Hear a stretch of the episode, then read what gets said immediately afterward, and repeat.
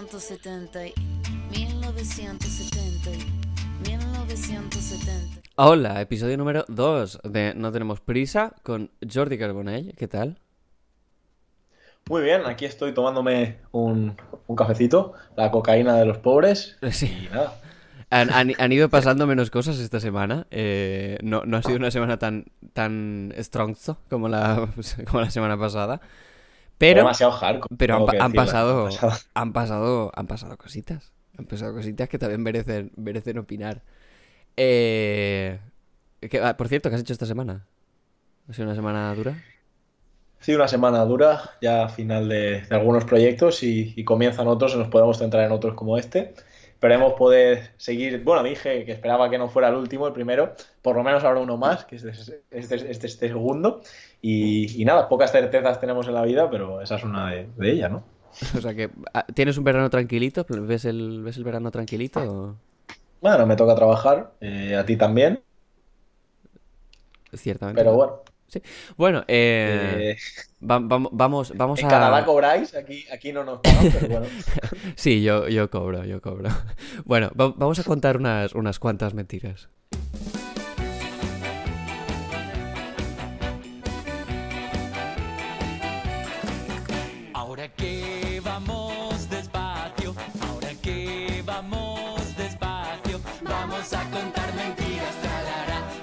¿Y quién ha estado contando mentiras esta semana? ¿Quién ha estado contando mentiras esta semana? ¿Eh? Tenemos un menú muy completo.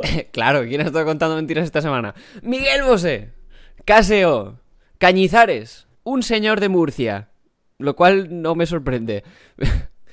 Eh, bueno, conspiraciones, conspiraciones a saco esta semana. ¿Por dónde empezar? ¿Por dónde empezar? El 5G, las vacunas, los fetos. eh, Yo quiero empezar por el señor de Murcia, si se puede. Hostia, es que el menú es muy completo. Eh, sí, empieza con el El señor de menú es Murcia. variadísimo, pero voy a leer textualmente lo que dijo José Luis Mendoza, presidente de la Universidad Católica de Murcia y una de las cinco personas con más patrimonio de Murcia. Ah, Dijo textualmente, quieren controlarnos cuando se encuentre la vacuna con un chip sacado de uno de nosotros, no sé qué quiere decir eso muy bien, pero que se han creído esclavos y servidores de Satanás.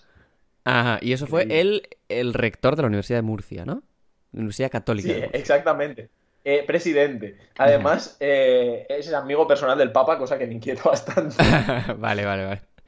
Catolicismo y universidad es, es un oxímoron, ¿no?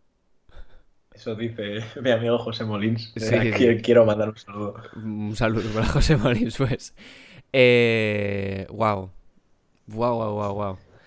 Eh, es que en el mismo audio, quiero, antes de, de pasar al siguiente, quiero comentar algunas de las cosas que, que ha dicho este señor. Las comenta Daniel Bernabé en un hilo muy completo. Habla de Soros, Bill Gates, Chips, las Olimpiadas de Londres, el maligno y todo lo que entre en un saco entre lo paródico y lo terrible. Increíble. O sea, increíble lo de ese señor. Mm, Yo a veces abro Twitter y no sé si vivimos en una dimensión paralela, como las de Ricky Morty, o si esto es real. A veces la verdad es que desde que vino el virus este, estamos todos un poco más locos de lo normal, ¿no? Yo, yo creo que es, es lo que lo que decía la semana pasada de que las teorías de la conspiración, las teorías de la conspiración para la derecha es el, el- el- la herramienta más fácil para poder propagar argumentario. No, pues si no tienes argumentos, te los inventas, ¿no? Sí, no, pero no, no es que ya sean. No es que ya sean inventados, que lo son. Hay, hay algunos que pues, al, men- pues sí. al menos pueden tener alguna, algún, alguna, alguna base, ¿no? Hay algunos que pueden tener alguna base en plan de, bueno, pues esto no sabemos si esto, pero ¿sabes? Pero se inventan su propia historia. Y. Pero no. Pero son teorías de la conspiración, al fin y al cabo. Y las teorías de la conspiración molan. Las teorías de la conspiración, pues si te molan las teorías de la conspiración, pues, pues oye, te echas el rato, son entretenidas y están guapas. Pero, joder, es doloroso que... Es, es doloroso, es doloroso ver cómo... Cómo, joder, gente a la que respetas tipo KSO, ¿no? Pues diga, diga gilipolleces. Sí, ahora hablaremos porque después se hizo una matización importante, creo que ha sido uno de los pocos que ha hecho esa matización, lo cual, al menos creo que hasta cierto punto le honra. Vale, entonces Pero- cuéntame la matización porque yo no sabía eso. Ayer mismo KCO fue tendencia otra vez después de haberlo sido el domingo. Sí. Y ayer mismo, voy a ver si encuentro las palabras textuales, pero lo que venía a decir él era en un vídeo. mm, él lo que venía a decir ayer es que él en el, el- su vídeo ha sido sacado de contexto de un directo de Instagram, en el cual supongo además que iría sobre los efectos de, de alguna sustancia, o no, no no. estamos aquí insinuando nada, no, no queremos problemas. Eh, podría ser, podría ser, igual que podrían pasar muchas otras cosas. Y el, el KCO básicamente lo que, lo que comenta un poco es, es eso. Lo que dice es que estaba sacado de contexto porque él estaba comentando un documental, cosa que no quería decir que él lo creyera. Vale. Vale, entonces le podemos dar ese, ese voto de confianza, pese a que yo, esta, si analizas algunas de sus últimas letras, de los últimos discos en solitario, tiene algunas letritas donde el, el discurso un poquito... Huele un poquito a discurso liberal de do it yourself, de apáñate como puedas, de sé tu propio jefe. Además, así literalmente dicen una canción. Un poco turbio. Pero bueno, yo le daría el voto de confianza. No sé cómo lo ves. Eh, bueno, vamos a darle el, el voto de confianza. Todavía sigue siendo case O. En algún momento lo, lo cancelaremos y será case cero. Dios santo. Eh, bueno, pero Miguel, Miguel Bosé, sin embargo. Miguel Bosé. Miguel Bosé, sin embargo, no, no. No le podemos dar el voto de confianza, ¿no? No, yo la- recuerdo que un día una de las mejores amigas de mi madre es especialmente fan de Miguel Bosé. Y nunca olvidaré un día en el que yo tenía como 6, 7 años y le dije a mi madre que por favor me comprara una camiseta de Papito porque había ido al concierto de Miguel Bosé y me había gustado. De papito. Ahora la verdad es que siento bastante vergüenza de mí mismo por, por, ese tipo de, de cosas del pasado. Porque es que Miguel Bosé literalmente, el- o sea, lo que ha dicho es, yo digo no a la vacuna, no al 5G, no a la alianza España-Bill Gates. Eh, O sea, Ha dicho que son un plan macabro y supremacista. Yo creo, que- yo creo que Miguel Bosé ya ha dicho todas. O sea, todas. O sea, todas o ninguna y yo elijo todas. O sea, Bill Gates, 5G, Soros, eh, ¿qué más hay por ahí? Igual dentro de un mes es la votas a Tierra plana. ultraderecha y le, le compras el pack completo, aunque haya Sí, mucha sí. gente que vote a la ultraderecha y al final no, a lo mejor no sea racista, Ojo, igual, mi- igual Miguel Bosé no, no vota a la ultraderecha. Igual solo, solo paga sus impuestos en otro país. y quizás solo, ¿sabes? Como cuidado, yo soy, cuidado, que yo soy muy progresista. Solo que, solo que, solo que tal. Bueno, eh... Miguel es que Bosé, dijo fíjate. que Bill Gates era un eugenésico y que este en el pasado habló reiteradamente de más sobre su proyecto de vacunas que portasen microchips o nanobots para obtener todo tipo de información de la población mundial. De acuerdo con el escrito del artista, una vez que activen la red 5G clave en esta operación de dominio global, seremos borregos a su merced y necesidades. Pedro Sánchez, El Salvador, en nombre del gobierno de todos los españoles, acaba de hacerse cómplice, ahí es donde viene este plan macabro y supremacista. Igu- Miguel Bosé igual necesita, necesita hacer el rito del sapo, ¿eh? Hostia Yo, puta. si, si quiere que le pregunte a, a Nacho, igual puede hacer alguna gestión. Sí. No sé si necesita hacerlo, lo ha hecho ya varias veces, pero madre de Dios santo. Que, Eh, ojo, no estamos insinuando nada. ¿eh? No, no, no, no, no, no lo sé. Pero, pero hostia puta. La- es, es eso, la teoría de la conspiración. La teoría de la conspiración últimamente mola mucho y la teoría de la conspiración le mola mucho a quien le apetece. eh, a quien le apetece inventarse una narrativa al- alternativa a lo que es. No voy a decir los hechos. Pero. Pero una narrativa alternativa. a- a- Es que no quiero decir la verdad, porque la verdad, la verdad es una puta Dices mierda. La- decir la no, deci- o sea, no, porque quiero decir, joder, ser el, ser la- ser el abanderado de la verdad es una, es una puta mierda. Y además, ser el abanderado de la verdad quiere decir que estás siempre en lo, en lo, en una trincherita. Pero, muy mainstream, ¿no?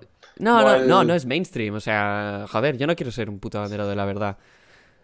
Sí, es un poco que al, al final cuando te entierran te ponen en la, en la tumba eso de que tuviste razón y siempre tuvo razón y nunca lo supo nadie, ¿no? Eh, sí, efectivamente. efecti- esa, esa es la frase. es- ahí, es, ahí es donde quería ir. Bueno, sí, eso. em, por favor. Ah, espera, espera. Uno un último antes de, de cambiar de sección. Sí, claro. El arzobispo Cañizares. Aparte de que recomiendo a la gente que, que busque literalmente antivacunas Madrid en el Twitter y busque las fotos. O sea, ya esos son los datos y suyan las conclusiones. Ahí es que no voy a entrar más. Porque podría comentar las fotos, pero creo que es mucho mejor que la gente las vea. Pero lo que sí voy a decir es que el obispo Cañizares, el arzobispo Cañizares, uno Ah, de los sí. más altos sí, cargos sí. eclesiásticos de la comunidad valenciana, Se me olvidó. Dijo literalmente que el demonio existe en plena pandemia. Intentan investigar vacunas, obra del diablo, con células de fetos abortados. Primero se mata al hombre con el aborto y después se le manipula. Y eso, queridos feligreses, es lo que quiere el diablo. Em, si lo que quiere el diablo son vacunas. Yo es que la verdad es que no sé, es que no, no sé dónde quiere ir la. O sea, no sé cuál es la estrategia. Que, o sea, yo supongo que hay un sector. Hay un sector que dice, vale, necesit- necesitamos hacer que la gente se, se crea nuestra esta. ¿Sabes? Es como, como Trump. Necesitamos, necesitamos crear una especie de narrativa que sea muy, muy, muy, muy hardcore. ¿Vale? Para que la gente se crea lo que, lo que vayamos a decir después. O si se creen el 70%, pues ya te da pie para hacer lo que te da la gana, como por ejemplo Sí, claro. declarar a los antifas un grupo terrorista. Claro, pero es que hay que tener los cojones muy gordos, tío. Sí. Muy gordos para creer que en las vacunas hay nanorobots creados por Bill Gates para X cosa, X cosa, X cosa. Sí, es, es turbio, o sea, es que no hay otra palabra, es turbio. Joder, decir, yo no- prefería la teoría de la... O sea, yo, o sea, yo prefería las teorías de las conspiraciones con Aznar. Sí, ¿No? Es como, pero bueno... a los terraplanistas. O sea, tienes o aquel aún lo de los terraplanistas, porque lo piensas y hasta cierto punto te dicen, claro, pero es que si es una esfera, ¿cómo yo miro en línea recta? Quiero decir, se montan sus películas, pero por lo menos yo le veo una lógica, Sí, ¿sabes pero lo que quiero decir? Lo que te estoy diciendo es que, joder, en tiempos de Aznar, las teorías de la conspiración de la derecha eran. eran. eh, o sea, muy, muy bien argumentadas, muy bien narradas, estaban, eran, muy jodidamente. masiva. Sí, sí, pero y bueno, el, el, el, eh, o el 11M, por ejemplo. Los libros Claro, de. Los libros que se escribieron sobre el 11M, que escribieron pues toda la. todo el grupito de. que ahora es Es Radio. Sí, No, pues to- todos esos libros tú los leías y decías, hostia puta, esto es, esto es, esto es una narrativa ex- excesivamente sofisticada y bien pensada. Que luego. O que tú te lo leías luego- además y decías, joder, que aunque sea ya como ficción, pero que qué gusto leer esto, ¿sabes lo que quiero decir? Sí, sí, O sea, pero aunque obviamente es de- ficción. de. Sí, Ya, obviamente es ficción. O sea, ellos, leas- jugaban con eso. Aunque lo leas ya en clave de ficción, te lo pasas de puta madre con eso. Sí, claro, pero, pero ¿qué cojones pasa que en 16 años o en 15 años el cambio ha sido a que de repente, eh, de repente la, la teo- las, las nuevas teorías de la conspiración, porque, porque necesitan de algo, porque, porque explicar lo que verdaderamente piensan sería un, un po- un tanto peligroso. Sí. Las, las, teorías, las teorías de la conspiración nuevas, joder, que están surgiendo eh, Sí. Ahora prácticamente. O sea, las, las, de lo- las del 5G se han adueñado de esa relativamente pronto. El 5G, los nanorobots, Bill Gates. Soros lleva mucho tiempo. Pero lo sorprendente Pero, ya no es que aparezca eh, a lo mejor eh, Miguel Bosé, que sabemos que es una persona a la que no le gusta mucho pagar los impuestos en los países en los cuales vive. Bueno, esas cosillas. Sino que el debate se haya tomado en serio y se haya legitimado en sí el debate. Es decir, que a lo mejor hace seis años en España estuviéramos, estuviéramos debatiendo sobre por qué la gente eh, y sobre por qué la juventud, por ejemplo, no tenía para comer, no tenía para comprarse una casa y el futuro era muy incierto y ahora estamos debatiendo sobre el 5G y las vacunas que que nos han traído este discurso desde, desde Estados Unidos y lo hemos comprado con una pasividad increíble. Falta que Ferreras organice especiales hablando sobre el 5G y las vacunas. Hostia, estaría, estaría bueno. ¡Más periodismo! En ¡Más fin, vacunas! ¡ah! vamos a cambiar de tema. Vamos a cambiar de tema. Eh, ¿Sabes quién no, no, se, no se cree las teorías de la conspiración de- del 5G, las vacunas con nanorobots y las vacunas con células de fetos abortados? Sorpréndeme. Íñigo Rejón. Al menos eso creo. Habría que preguntarle, pero yo creo que no. Yo creo que no. Habría que preguntarle, pero yo creo que no. Yo creo que no. Eh, bueno, el Rejón estuvo en el Congreso el otro día. Ya se ha comentado mucho durante esta semana. Pero eh, vamos a escucharle. Es que no, no quiero explicar lo que dijo Rejón porque Rejón lo explica bastante bien. Él solito. Vamos a escucharle. Miren, les confieso que, que, no tenía muy claro si había que intervenir en este punto no. Si intervenir en este punto no, y me alegro de haberlo pedido porque me estaría hirviendo la sangre después de las palabras del señor de Ciudadanos si no lo hubiera hecho. ¿Alguno de ustedes tiene algún familiar que haya sufrido, que es que le haya pasado, que un bombardeo? Que Sí, mi padre, señor de Ciudadanos. Tenía 23 años, lo detuvo Billy el Niño y lo torturó. Militaba en el PCI, que luego se llamó el PT. Y usted no puede decir, ni usted ni el señor de Vox, que eso es porque que esto es molestar a los españoles. Mi padre no es español, es menos español que usted. Es tan español que luchó por la libertad de España. Y ustedes ahora dan todas las vueltas y todas las piruetas que si nos remontemos un siglo, que si nos remontemos siglo y medio, que si lo que pasó en otro país, que la cosa es muy sencilla. Vivimos en democracia. Una democracia solo honra a los demócratas y, por tanto, un gobierno democrático tiene que saldar esa deuda y garantizar que no se honra a quienes torturaban a los demócratas. Tan sencillo como eso. Hay que votar sí o hay que votar no. Es una cosa extraordinariamente sencilla. Extraordinario, eh, Íñigo Rejón. Tú no lo has escuchado porque no. No, me, estaba haciendo gracia porque. No tienes el audio. Desde, del programa, pero, pero claro, me estaba haciendo gracia porque me lo estaba imaginando. Y te veía a ti súper concentrado. Y... Sí, pues porque estaba, estaba pensando eso, eso mismo, eh, extraordinario. Tú lo has escuchado varias veces, supongo ya. Eh, sí, sí, sí, esto no es, no es, nada nuevo, no es, no es, algo que salió ayer, es algo que, que ya tiene su tiempo. Pero, pero un alegato contra las torturas de Billy el Niño, de Billy el Niño en este caso, que hostia. Eh, pues emociona, emociona, porque, porque no se ven discursos así todos los días en el Congreso. Y, y porque hacerle, hacerle frente, y luego hablaremos de eso un poco más, a la extrema derecha, a veces es necesario, sobre todo porque hay que. Quizá hay que confrontar de vez en cuando esa. esa, esa narrativa con. Pues con. con hechos. Con. con una narrativa distinta, con una narrativa alternativa. Hay que intentar.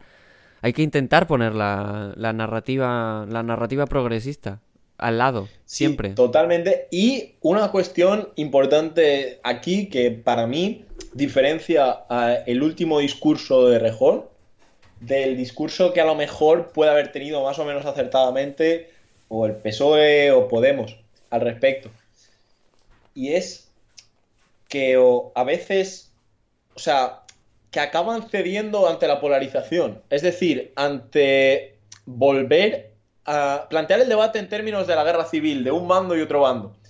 Obviamente no vamos a entrar aquí en ese debate, pero me parece interesante que él coja y diga en el, en el audio, oye, o sea, diga en, el, en la intervención, oye, no voy a entrar en esto, dice muy claro. Estamos en un sistema democrático y un sistema democrático no aplaude a las personas que están en contra de la democracia. O sea, creo que más claro no se puede ser.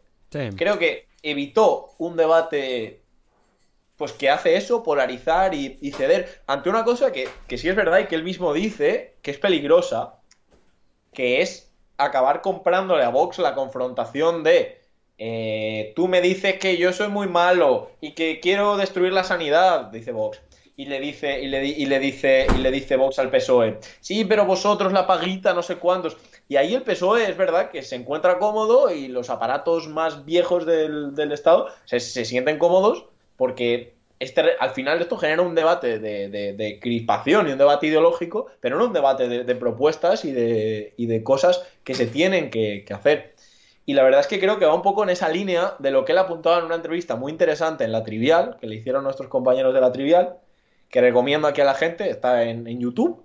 Uh -huh. y, y, plantea algunas reflexiones interesantes, más que como él, miembro de un partido, plantea reflexiones de fondo sobre la política en España y, y creo que un, un, debate de bastante altura y muy interesante. Además es que ha, ha manejado muy bien el... Ha manejado muy bien los tiempos, ha manejado muy bien el, el cuándo ha dicho esto. Porque yo recuerdo a, a- a ver, pedir que se le retire la- las medallas a Billy el Niño. Es algo que lleva mucho tiempo en el Congreso. Eh, pero ha manejado muy bien los tiempos porque recuerdo una vez, y quizá, quizá me equivoco, quizá no estoy en lo cierto, pero bueno, recuerdo una vez que Pablo Iglesias cuando, justo cuando la moción de censura, ¿te acuerdas? La moción de censura, Pedro Sánchez había sido elegido presidente justo ese día, y le preguntaron a Pablo Iglesias, ¿qué es lo primero que harías eh, ahora que ya no hay un gobierno de derechas? Y él dijo, pues quitarle las medallas a Billy el Niño. Yo no sé si es lo primero que haría. o sea, no sé si, no sé si lo hubiera dicho exactamente ahí. Sí, Pero- exactamente. Además, mejor en la entrevista. Y creo que se produce en un punto de inflexión en, la, en España, porque mientras la- todas las encuestas parecen apuntar, no que Vox pega un subidón de 50 escaños, pero sí que se consolida con un techo de un 13-14% importante. Bueno, techo no sé, no sé yo si ese es el techo. Yo creo que ese es el... No, me, me refiero que, que perdón, me, me he explicado mal. Me refiero a que está generando un suelo, quería decir, no un techo, Un suelo de sí. 13-14% del que dudo que vaya a bajar. Hombre, quizá el suelo es un poco menos. A ver, 13-14 de suelo tampoco. O sea, igual el suelo es Me el 10. refiero ahora, me refiero Sí, en, sí. En, en estos, en estos, en este año, por lo menos. Sí, sí. Parece que lleva unos meses sin bajar del 12,5-13% en la mayoría de las encuestas. Y eso es peligroso. Y luego vemos a un PP al que obviamente esta estrategia de desgaste ha funcionado porque hemos tenido una pandemia mundial que en España habrá gestionado de una manera u otra, pero tiene unos datos bastante negativos. A ver, tenemos un PP, tenemos un PP que le está, eh, le está cogiendo las ideas a, a- no, no a Vox, sino a quien coge las ideas. Vox, es que Vox tampoco está, Vox tampoco está creando nada. Vox está cogiendo no. las ideas de, de, de- de la extrema derecha de todo el mundo. Y Vox tiene sus Sí. propias ideas, pero, pero Vox no está haciendo nada nuevo. Cuando salía Santiago Abascal el otro día y decía eh, em, lo de la sanidad universal, ¿qué es lo que dijo exactamente? A ver si te acuerdas. Es que no, no, no recuerdo la frase. Voy a ver si te lo busco. A mí me, me- me suena lo que, lo que me estás diciendo. Búscalo. pero- Bueno, la cuestión está en que. En que es asqueroso. En que es asqueroso que. que que, es- que la estrategia de la extrema derecha siempre, siempre, siempre, Ah, sí, siempre sí, sí, se basa en la lo- confrontación. Lo, tengo, perdón que te corte, José, corta, lo corta. tengo. Básicamente dice, esta crisis refuerza nuestra idea de que no puede haber una sanidad universal. Eh, eh, si hubiera control de fronteras, el virus no se habría introducido en España. Sí, básicamente ese es el discurso a donde supongo que vas. Claro, sí. El, tem- el tema está en que de ahí, de fondo, si hubiera control de fronteras, bla, bla, bla, bla, bla, bla, a Santiago Abascal se la pela, se la suda, se la refanfinfla. Claro, se la suda. Como diría Pablo Iglesias, se la refanfinfla. Eh, eh, uno de los mejores momentos. Sí, y ese es uno de los mejores momentos de Pablo Iglesias. Se la refanfinfla. Ah, Y, y, es, y así. Dijo, él dijo, aquí hemos dicho siempre refanfinfla. Pero él, no sé si porque en Madrid le dice así, dijo reflanflinfla. Me parece tan, tan sonoro, tan bonito. Sí, aña- una- L de más. Bueno. no, pero lo, que, lo, que, lo que me refiero es eso, que, que, la, estrategia de confrontación de la extrema derecha, el- la inmigración, el, ah, es que si cerrásemos las fronteras, eh, la guerra civil, se la puto suda a todo el mundo. O sea, lo único que están haciendo ahí, y, y se demostró mucho con esa frase, porque es el, el bueno, ah, si hubiéramos cerrado las fronteras, eh, pero se ha demostrado que la sanidad universal, pues que... ¿Qué tal, no? Lo que te está diciendo ahí, lo que te está diciendo ahí es eso, es precisamente, mira, escúchame, nuestra táctica, nuestra táctica para ganar votos, para ganar una mayoría es esta. ¿Vale? Porque esto se puede hacer, porque estamos en un momento en el que esto se puede hacer y podemos aglutinar millones de votos diciendo estas mierdas, diciendo, mira, los inmigrantes tal, eh, pero lo que hay de fondo, lo que hay de fondo es, es pura ideología, No, totalmente, desde luego. no es el odio. ¿Sabes sabes lo que te quiero decir? El, el odio es la estrategia. Sí, sí. La, la- Claro, la- ideología es la sanidad tal, la educación tal, eh, que son... Ni, ni siquiera, ni siquiera, ni siquiera son cristianos. No, claro, ahí se ve muy bien. Además, eh, hay, una, hay un libro muy, muy bueno que no sé si la gente podrá comprar, que, que es de, de Jorge Orduna, un, un escritor argentino, y reflexiona al respecto de... eh, se llama El auge evangelista en América Latina, y él reflexiona en el caso de América Latina, pero me parece una reflexión muy extrapolable. La pugna entre esa moral protestante, mucho más cercana digamos, a, a todo ese discurso neoliberal del me lo hago yo solo, del emprendimiento y de tal, contra el discurso católico, al menos en cuanto a valores, que es un discurso mucho más social, mucho más... No, no estamos educados para el trabajo, sino ni en el trabajo estrictamente. Y ellos sí están mucho más educados para el trabajo y para el éxito y para el triunfo. Y esto se ve muy bien y, y creo que, que por eso en parte se diferencia un poquito el, el, discurso de las, de las extremas derechas, a lo mejor ahora en Brasil, que ya es mayoritariamente un país protestante, también en, en Estados Unidos, también en el Reino Unido y en los países de, del sur de Europa, donde adopta yo creo que formas un poco diferentes. Lo vimos con Salvini y lo vemos también con, con Abascal. Tiene menos de esa ética del hazlo tú mismo y de tal, porque lo, lo hemos visto, lo hemos visto cuando, cuando Vox lo hemos visto cuando Vox ha tenido que votar, no sé si a favor o abstenerse, con respecto a la paguita, con respecto al ingreso mínimo vital. Eso sería impensable en, en Estados Unidos porque la gente te compra ese discurso. No, pero Vox, Vox, votó en contra, ¿no? Del, del ingreso no, no, no, no, no, no, no, no. Vox se abstuvo, se abstuvo, o votó a favor del ingreso mínimo vital. No hubo ni un voto en contra. Por eso fue una, un hito histórico. Eso lo estoy buscando ahora mismo. Lo estoy buscando búscalo, ahora búscalo, mismo. Eh, todos los partidos. A ver, espera que, le, que lea la noticia. Eh, a ver, a ver, a ver, a ver. Todos los partidos, excepto la extrema derecha de Vox, han votado a favor de la convalidación del decreto que regula esta renta mínima a nivel estatal contra se la abstuvo, pobreza. Se abstuvo. Se abstuvo. Sí, sí. Total. Sí, no, la verdad Sería es que... impensable. Protestante con ese concepto del trabajo, creo que sería impensable. Y creo que Vox se ha dado cuenta y por eso, si bien antes tenía un discurso muy claro con respecto a algunas de estas cuestiones, ahora intenta abanderar un poquito la lucha, reivindicar a los trabajadores y todo este tipo de cosas que, que no se... que creo que no se hacían igual en, en, en los países. Me parece interesante el, el análisis este de, de, la ética y de los valores de, de las sociedades. Obviamente es muy reduccionista, como casi todos los análisis, pero puede a lo mejor a, a gente pues, pues ayudarle a, a, ver un poco la... He visto un montón de artículos de mierda, con, con, mucho respeto para los que lo han hecho, pero no estaba muy lúcido, analizando sobre las diferencias y las similitudes entre los partidos de extrema derecha y este es más de derecha y este es menos. Este me parece un parámetro más lógico y más comprensible para poder pues ver un poquito las, las diferencias entre las, las extremas derechas. Si es que, es que... Y lo vemos. Perdona que te corte. Sí, la extrema derecha, la extrema derecha no es más derecha que la derecha. La extrema derecha sigue una estrategia distinta. Claro, exactamente. Pero la extrema derecha es, Nosotros es derecha. Hemos tenido muchos años aquí en, en bueno, en, en, Madrid los han tenido, los hemos tenido en, en la Comunidad Valenciana de de partidos de derecha y de fuerzas de derecha, al igual que los han tenido en Italia con Berlusconi, y no había una retórica de extrema derecha, pero ha habido una depauperización y un empobrecimiento generalizado y, y un cambio de modelo productivo adaptado a las necesidades de cuatro personas que ha sido increíble.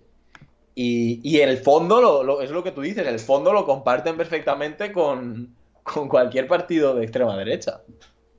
Sí, y con cualquier, pero, y con cualquier partido. Y con cualquier partido liberal. Sí, total. O sea.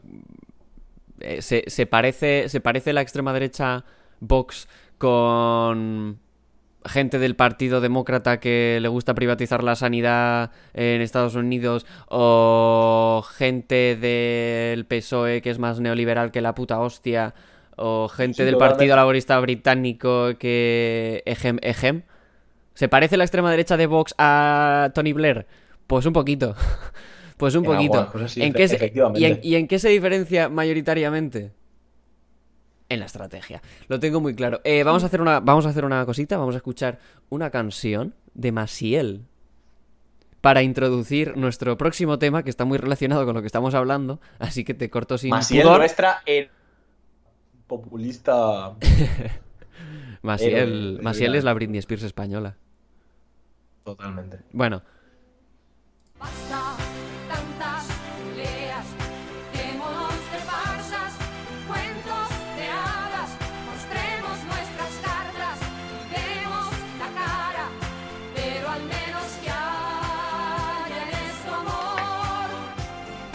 Cantaba Maciel, basta de peleas, pero... Pero no se puede parar. no podemos parar las peleas, Maciel. Entiendo tus intenciones. Entiendo, entiendo lo que querías decir en el año 83.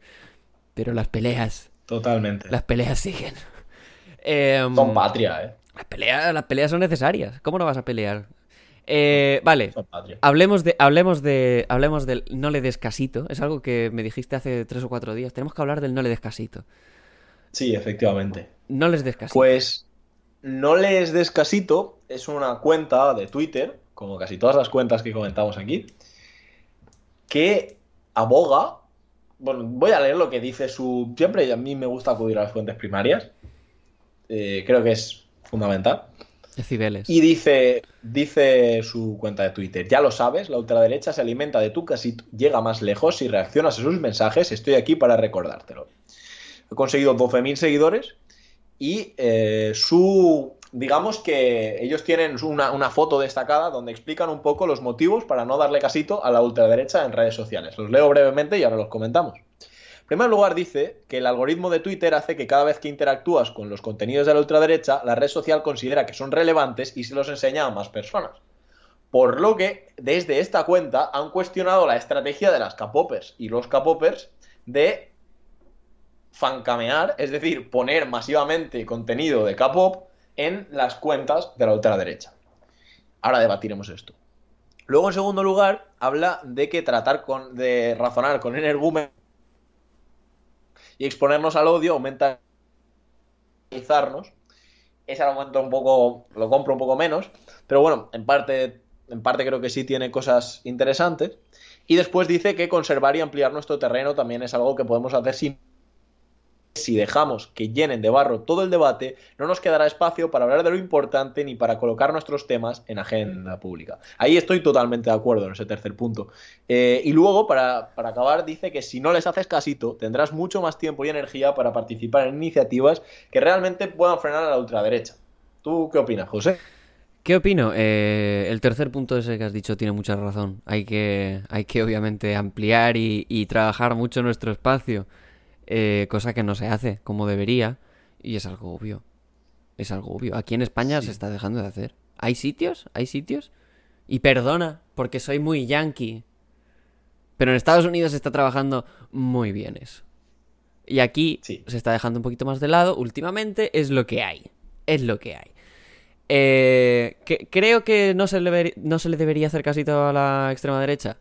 Mi opinión es la siguiente. A quien no se le debería hacer casito es a...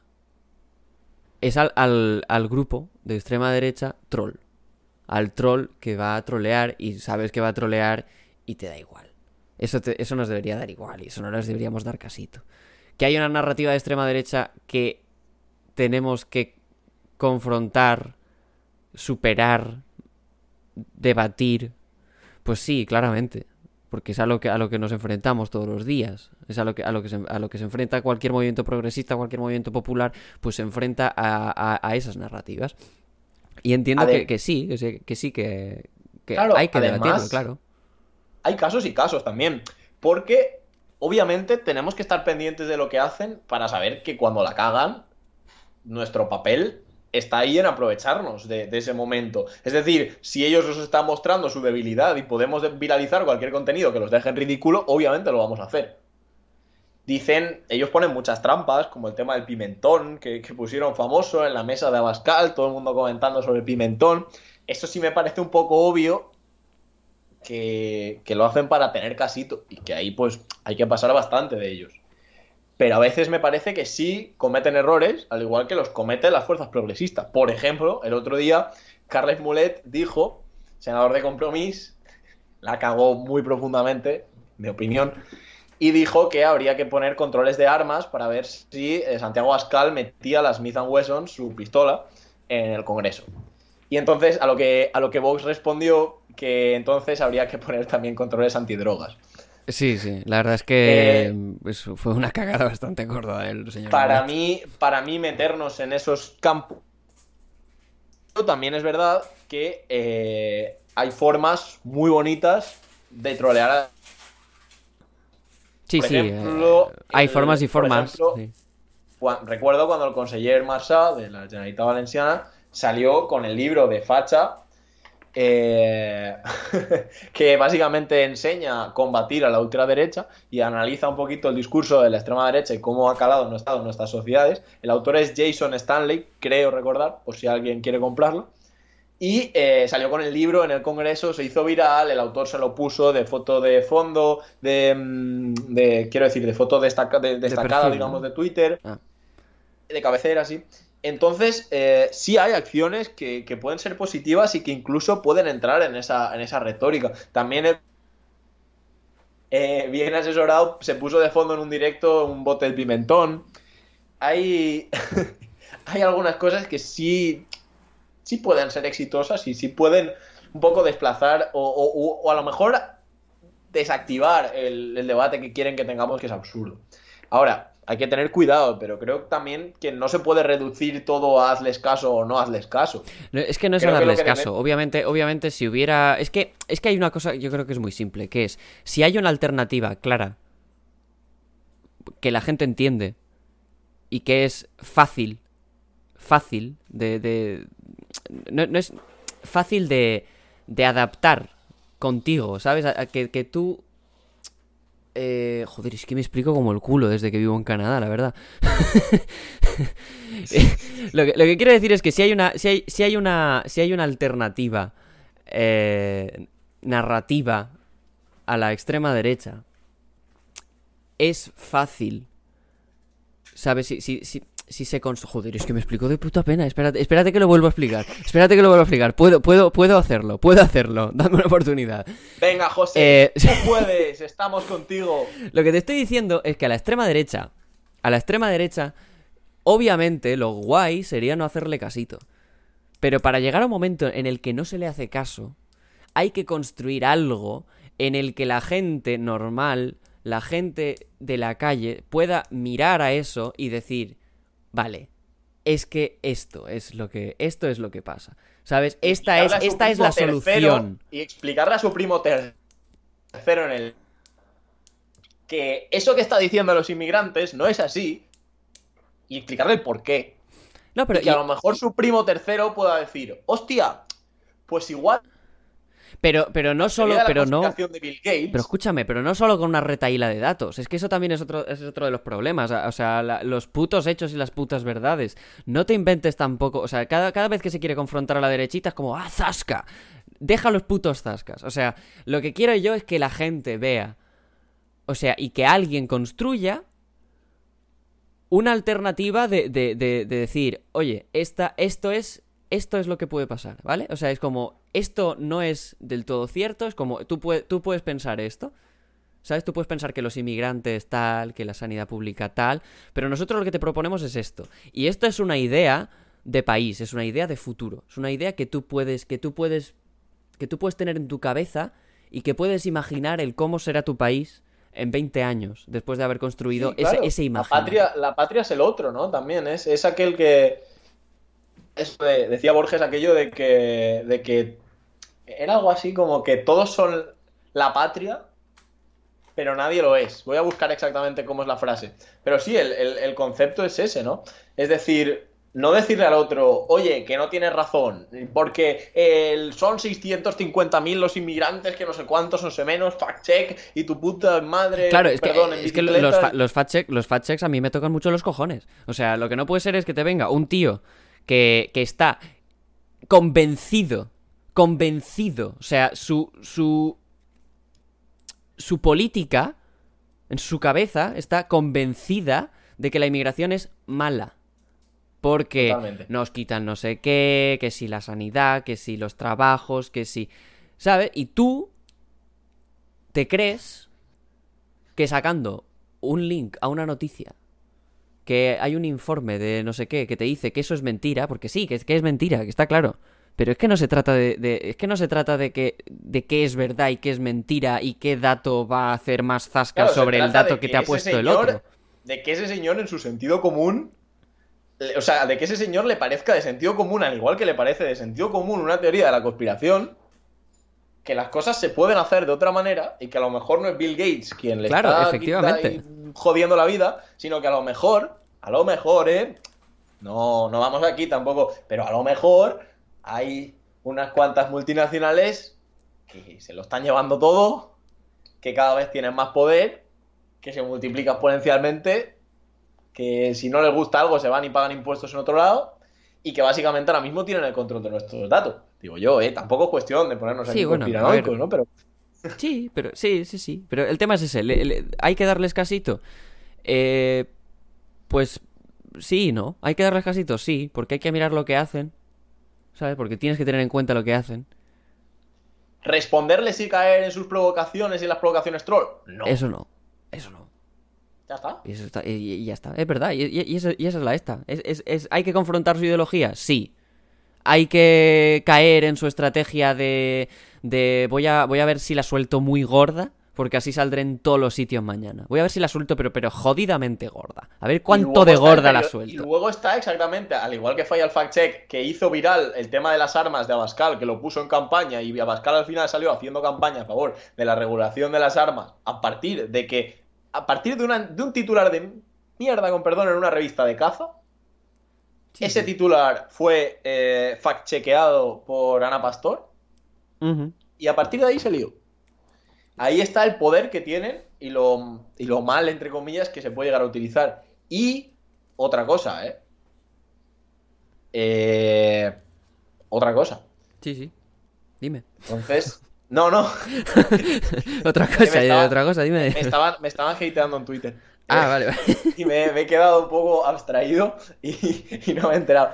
Eh, sí, que también está el, periodo para acabar, un poco el periodismo de titulares, que es muy peligroso, porque si Abascal dice, eh, tengo ganas de coger una metralleta y matar a mi padre, a lo mejor, digo yo que a lo mejor, la obligación de las personas que tienen que tratar esa información como profesionales de la información no es copiar lo que ha dicho Abascal, sino a lo mejor analizarlo y darle un encuadre dentro de una lógica razonable.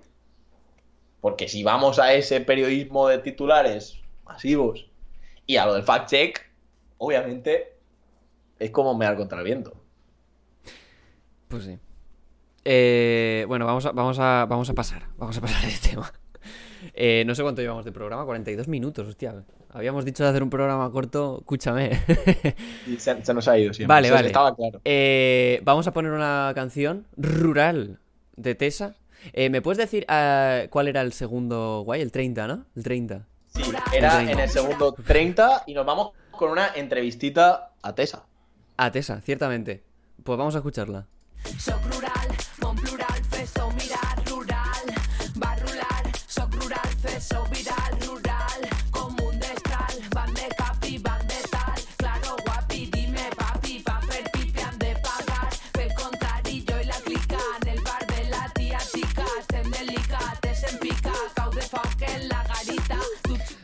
Entrevistamos a Tesa entonces esta semana, ¿verdad, Jordi?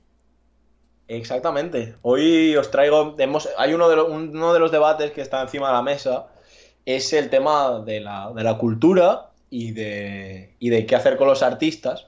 No sé si tú lo sabes desde ahí, desde Canadá, pero nuestro ministro de Cultura dice que los toritos son cultura, que hay que subvencionarlos, pero que eh, lo de los pequeños grupos y las personas de ellas además no son capaces de generar dinero como pasa en otros países de Europa a partir de la música que les permita más allá de pagar a toda la gente que trabaja en torno a ellos vivir a ellos eh, se está, lo están pasando bastante mal como tú sabes y entonces pues vamos a preguntarle a ver qué es lo que opina de esta situación y un poquito respecto a todo esto que hemos estado hablando de, de la batalla cultural llámese como, como se quiera de, de qué hacer contra, contra la extrema derecha y cómo crear redes de, de comunidad y recuperar toda esta iniciativa de la que estamos hablando, pues le vamos a preguntar a ver, a ver qué nos cuenta.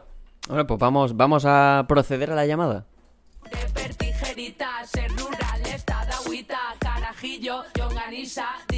de telepisa, en un portal TES, Hola, muy buenas tardes, Tessa. Hola, buenas tardes. ¿Qué tal, Jordi? ¿Cómo estamos? Pues bueno, aquí estamos. Eh, ¿Cómo llevas? Lo primero que te tengo que, que preguntar, ¿cómo llevas estos, estos días ya de desconfinamiento, eh, saliendo un poquito ya de, de todo esto, ¿no? De todos estos meses atrincherados ahí en casa.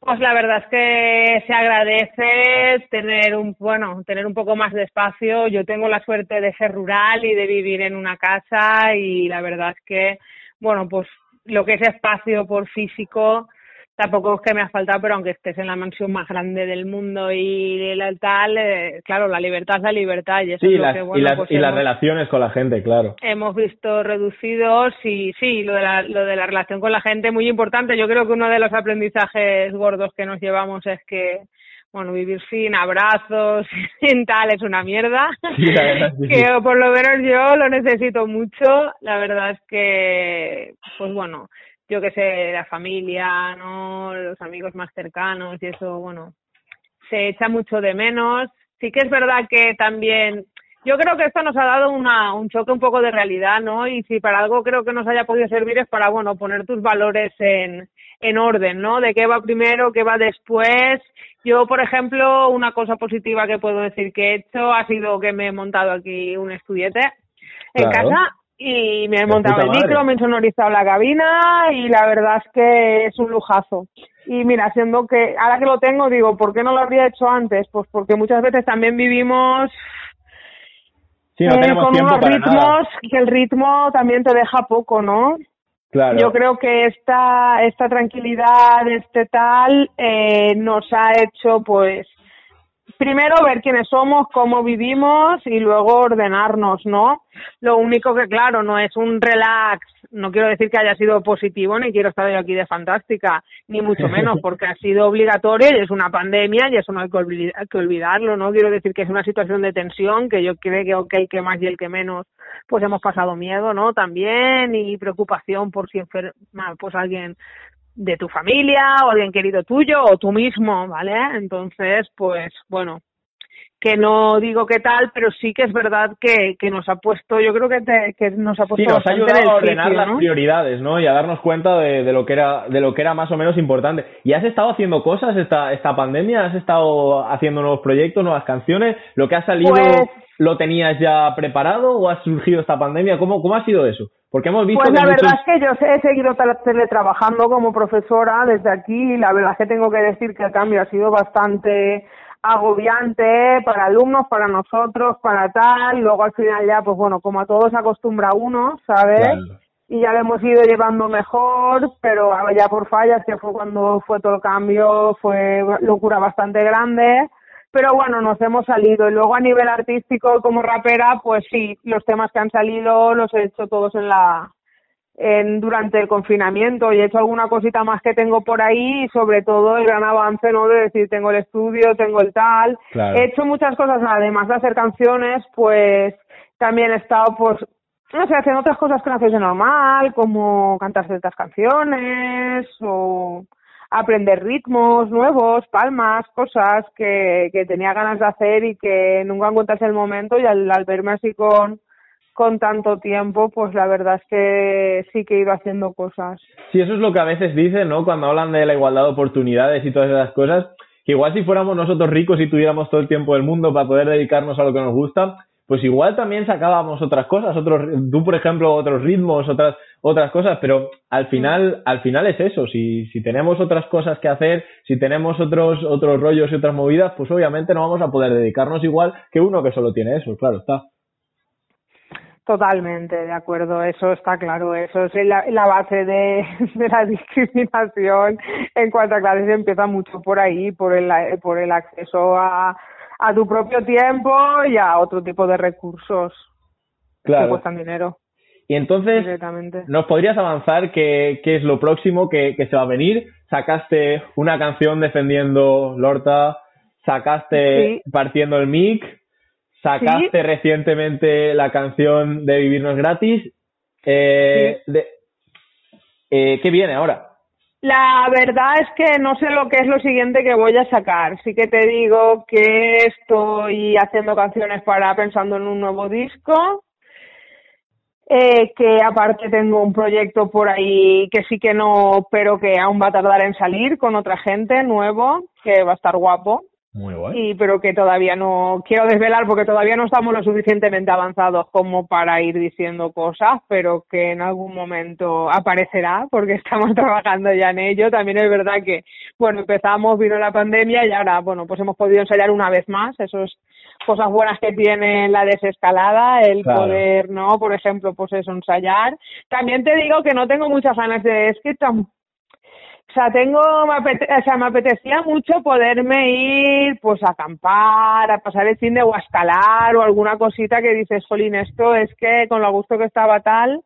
Claro. Sí que es verdad que, que la historia es, bueno, pues todos los conciertos que se nos han cancelado, cuando ya tenías pensada la gira, la verdad es que estábamos en un momento bastante bien, habíamos ganado los dos premios como mejor disco, y quieras que no todas esas cosas, pues bueno, eh, ya teníamos muy, bastantes bolos cerrados antes de la gira y, pintaba mierda, ¿no? bien, pero, pero no. Entonces, de momento, ahora había estado todo cancelado hasta el momento, pero bueno, ahora parece que en unas semanas vamos a tocar porque la gente del Facebook dice eh, que Facebook sigue para adelante. Y en la pérgola. En el- Valencia, exactamente. en la pérgola el día 23 de julio estaremos tocando en la Marina de Valencia. Yo sinceramente me había hecho la idea de que no iba a haber gira. Yo tenía la idea de que no iba a haber gira y lo daba todo por muerto. Pero parece que todo eso que estaba como, como muy muerto, también como se ha acelerado todo el turismo otra vez, todas estas Brutal. cosas. Es que, es que yo no sé, no lo sé, no lo sé. Es que ha sido como, todo ha sido muy rápido la desescalada, ¿no? O sea, yo, no sé, me lo esperaba más despacio, más tal. Ha sido como, es que de una semana a otra que cambia cuando nos hemos tirado dos, no sé, dos meses y pico. También es verdad que ahora mismo el ritmo, lo poco que he cogido el coche, bueno, una cosa que no he hecho de menos es, co- es coger el coche, por ejemplo, Claro. me gusta mucho, pero lo poco que lo he cogido ahora me doy cuenta que voy más despacio o, ¿sabes? Entonces es como que una semana o, o tal, no sé, me ha salido como, ha parecido como que ha ido, la desescalada ha ido como a una velocidad súper fugaz, ¿no? Y, y que hay cosas, bueno, pues que, por ejemplo, lo del, lo del turismo internacional, tal, yo no me lo esperaba que este año eso fuera a funcionar. Yo pensaba que iban a ser más prudentes. Sí, pero al final la pasta es la También pasta, ¿no? entiendo que está toda la parte económica y todo el Claro. rollo, pero es que es ahí de lo que nos tenemos que... Es, es que es importante la parte económica, pero es ahí también, yo creo que igual que nos ha dado un golpe de realidad a cada uno de en qué situación vivimos, creo que a nivel social también nos la ha dado y también deberíamos reflexionar qué modelo de producción tenemos, quién somos, dónde generamos la riqueza, porque yo creo que realmente no nos lo hemos planteado bien, o para mi gusto no está bien planteado. Claro, exactamente. Entonces, No podemos seguir eh, manteniéndonos a base de, de un turismo que lo único que, que acaba generando pff, pues pues malos trabajos porque realmente hostelería y más de temporada y tal, ¿qué es lo que genera? Genera una estabilidad claro. para la gente, ¿qué va a generar una estabilidad? ¿Qué coño? Genera pues pues empleos precarios y muchas horas de trabajo y malas condiciones y genera una dependencia también, ¿no? de claro. o bueno, por ejemplo, de que pueda pasar esto o de, o de la gente de otros países que vaya a venir, ¿no? Y yo qué sé, yo creo que nosotros somos válidos y nos podemos plantear otro otro tipo de producción, volver un poco para atrás. Sí, claro, pero estamos, aspecto. estamos mucho, o sea, hay muchísima gente haciendo muchas cosas. Esto lo, lo, lo han contado muchos grupos ahora, a tenor de todo lo que ha pasado con la desescalada. Pero todas las cosas que se están haciendo y no y no somos capaces, o sea, y, la- y las personas tampoco son capaces a lo mejor de, de asumir que para tener un modelo eh, de periodismo crítico e independiente del poder, a lo mejor eh, tienen que suscribirse. Con los artistas pasa exact- algo muy parecido y creo que hasta que, que hasta que no hagamos clic un poco, todo eso no se va a activar y no va, y no va a permitir que, que, que mucha gente podamos vivir de, de este tipo de, de cosas que, que son fundamentales para una sociedad. Ya, bueno, es que si nos metemos en el tema cultura, yo ya estaba pensando también en los tipos, pues yo qué sé, pues es que me iba también más básico a agricultura, estaba pensando yo también, ¿no? Y, y la manera de distribuir ese producto y, bueno, pues todas las marcianadas, ¿no? De que estén aquí desperdiciando, desperdiciándose eh, los collites con el... eh, Sí, las, las, las, no me sale bien ahora tampoco. Bueno, pues eh, todo, todo, el, todo lo que produce el campo. Las cosechas y todo lo que produce el campo y luego estemos importando con todo el género, o sea, con todo el, el gasto medioambiental, energético, pf, que supone y la explotación en otros sitios para que eso llegue más barato aquí, porque si no, ¿a santo de qué? ¿Cómo puede ser que un, un alimento de la otra parte del mundo, contando con transporte, con todo, salga más barato? Es que, pues imagínate que, que por una qué. Pues, de, por- de nuestros, de los campos de nuestros pueblos, claro. Es, es por ejemplo, ¿no? Todo este tipo de cosas yo creo que es momento de reflexionárselo. Eh, los políticos por su parte y nosotros, e infelizmente, como consumidores. Aunque sea una mierda verse como consumidor, pero es uno de los poderes más fuertes que tenemos ahora mismo, porque vivimos en una sociedad de consumo y una sociedad capitalista y donde más poder podemos ejercer a título individual es en el consumo, en la manera que consumimos y creo que es importante que nos lo replanteemos y que nos pensemos realmente a quién le damos nuestro dinero y, y ese dinero realmente todo lo que lleva detrás el darlo a un sitio o a otro. Yo Claro. creo que eso es importante. Si nos metemos ya en el tema de la cultura, como has dicho tú, o periódicos, o música, o teatros, bueno, es que eso me pongo muy negra porque si algo quedado prioridad visto es que somos toros, el ¿no? puñetero último mono. The last monkey in the world. O sea, horrible. De verdad. O sea, que no está valorada, ya lo sabemos. Ya no solo que no está valorada, que está maltratada desde hace muchos años. Es que una compañía de teatro actualmente en nuestro país, una compañía de teatro como las que yo he visto cuando eran niñas, es que no hay. Y si quedan, quedan dos. Claro, si no Dos de mucho sobrevivir. renombre en todo el estado. Eh, que la que no puede ser, no puede ser una compañía de teatro como las que han habido, eso ya no existe, es imposible mantenerlo, eh, porque porque no hay un circuito como toca, porque no hay unos espacios como toca, porque no hay una ayuda, no hay ayudas como tocan, ni mm, una cultura que lo valore, absolutamente nada de todo eso, y es una pena. Al final, eh, la gente, porque los, el artista es artista, y eso con los artistas no van a acabar, porque siempre hay gente que va a querer crear, ¿vale? Pero Claro, al final, eh, pues pequeños, pero hablo del teatro en concreto, pero podría hablar de cualquier otro. Al final, pues proliferan pequeños formatos, cosas tal, por necesidad. Claro, Y eso también es un poco es un poco triste y los músicos pues igual. Y y y bueno, y yo qué sé, así como que a mí me parece súper bien que por ejemplo y me parece súper necesario que a todas las pequeñas empresas a tal les estén ayudando, me parece súper necesario y súper adecuado, Claro. ¿vale? No quiero que parezca que con el comentario que voy a hacer es que crea que nosotros lo merecemos más que ellos, porque no, creo que ellos lo merecen, pero creo que algo de apoyo nosotros también necesitaremos, porque no Claro. somos tan, o sea, entrando en su visión capitalista, pues también somos un también somos un número de personas trabajando grande y también somos un sector económico, aun- aunque parezca que no se vea Claro. entrando en su mierda de, de ide- de ideas, que no es la que yo pienso. Yo pienso que aparte de ser un sector económico somos mucho más. Claro, exactamente. Vale. Y eso Somos te- mucho más que un sector económico y, y se pone de relevancia cuando la gente al principio con los miedos con tal con cual, ¿a qué es lo primero que ha recurrido?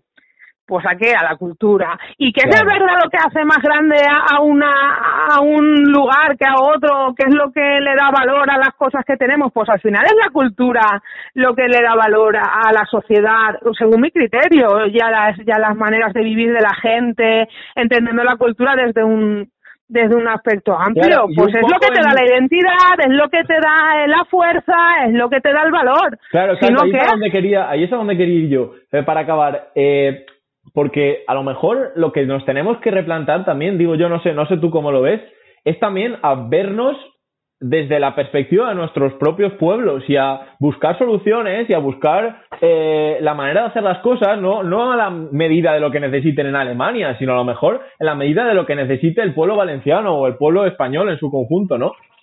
Y a, a tenor de esto va relacionado la cultura y va relacionado todo, porque a veces como que parece que intentamos copiar otras cosas que hacen en otros lugares sin darnos cuenta de que exactamente como tú haces, por ejemplo, modificando, eh, utilizando un montón de géneros y un montón de estilos diferentes, pero al final teniendo un mensaje para la gente que, vive aquí, ¿no?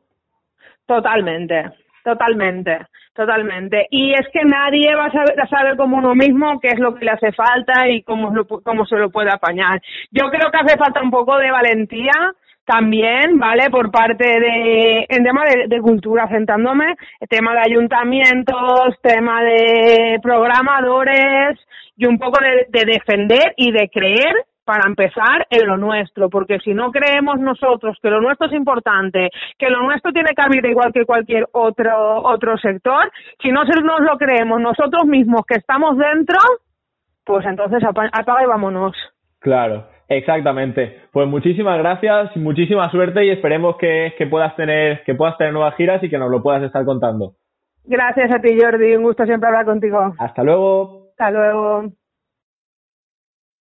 Vamos despidiendo ya entonces el programa, No Tenemos Prisa de esta semana. Habrá durado unos cuarenta y pico minutos, digo yo. Digo yo, no lo sé exactamente, pero bueno, está bien, una duración razonable, perfecta para ponerse el programa antes de irse a dormir, ¿verdad?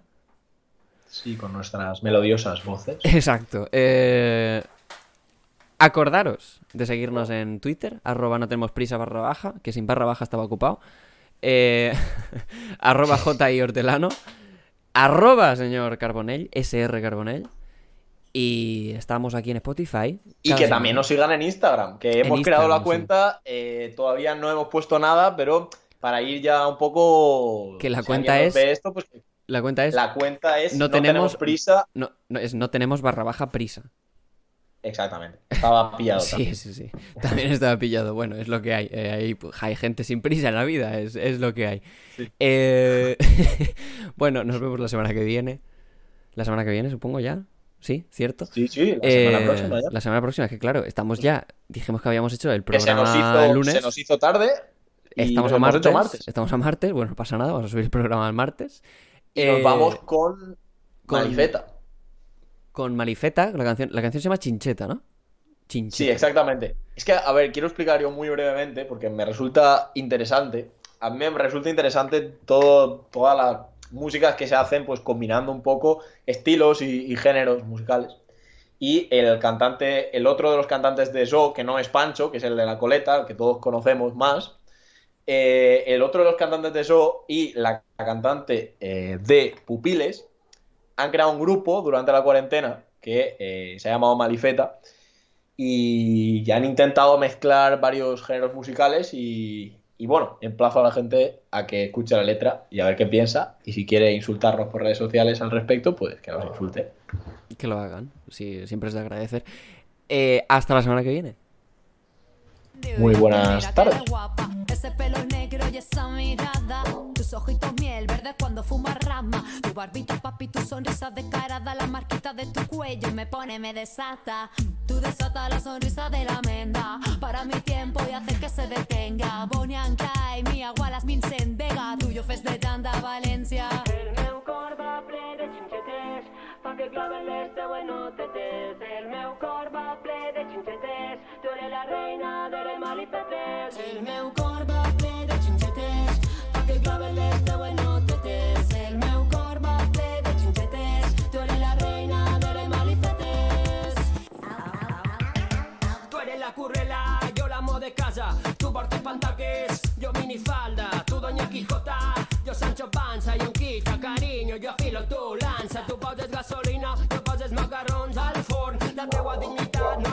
suborn. Podríem forrar-nos, penjant-nos a llupor, però a mi em fa fredat. El meu cos i no hi amor.